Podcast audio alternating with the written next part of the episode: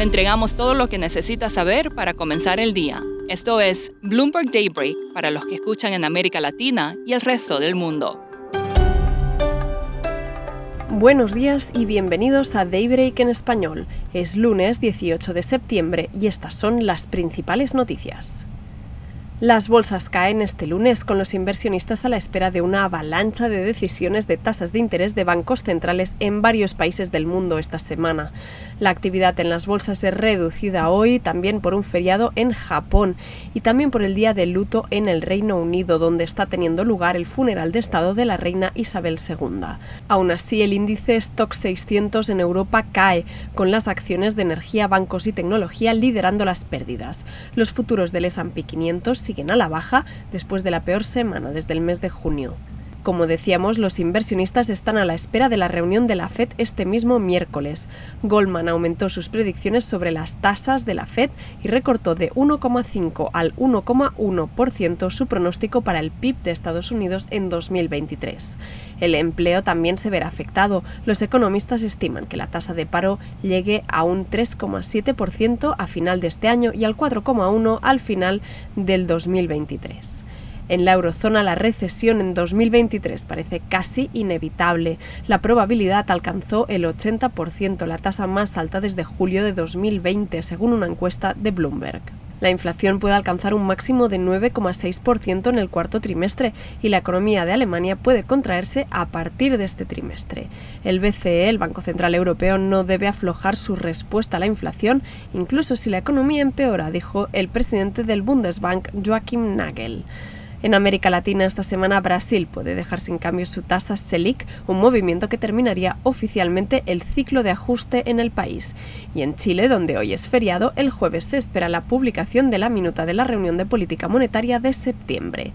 Pasamos a Argentina porque se ha paralizado un proyecto de construcción de una central nuclear china en las afueras de Buenos Aires, un proyecto de 8.000 millones de dólares. Argentina exige que el combustible que alimentará el reactor se fabrique también en el país.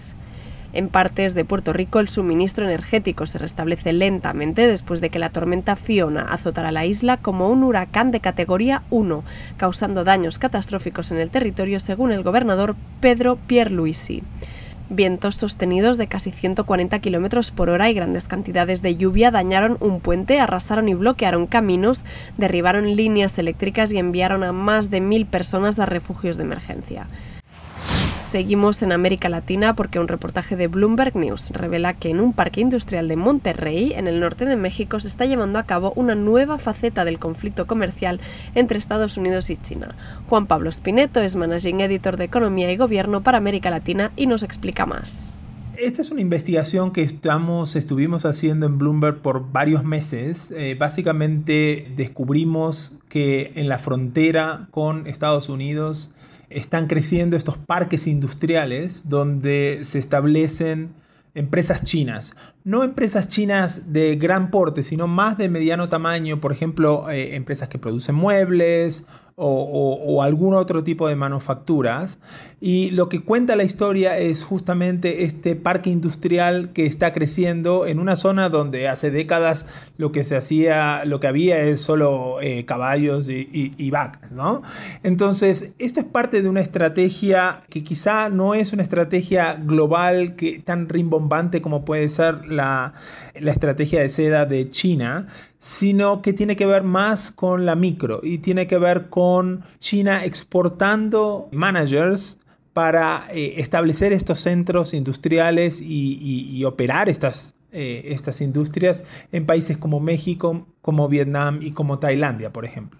Juan Pablo, cuéntanos, ¿esto está vinculado con las políticas comerciales de Donald Trump?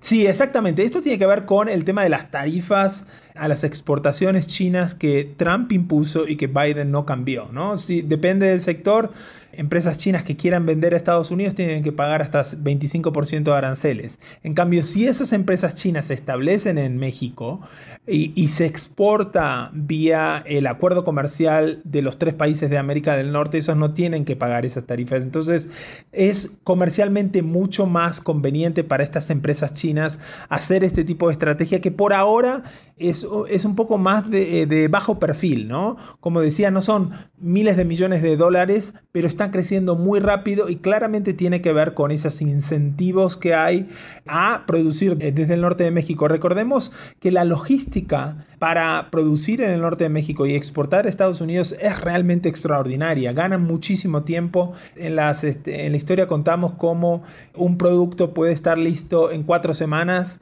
y, establecido en Estados Unidos cuando exportar y enviar esos productos desde China puede tardar 10 semanas. Terminamos con la noticia que hoy es portada en todos los periódicos el funeral de Estado de la reina Isabel II. Acompañado por sus hijos y nietos, el féretro de la monarca ha entrado en la abadía de Westminster en Londres sobre las 6 de la mañana hora de Nueva York.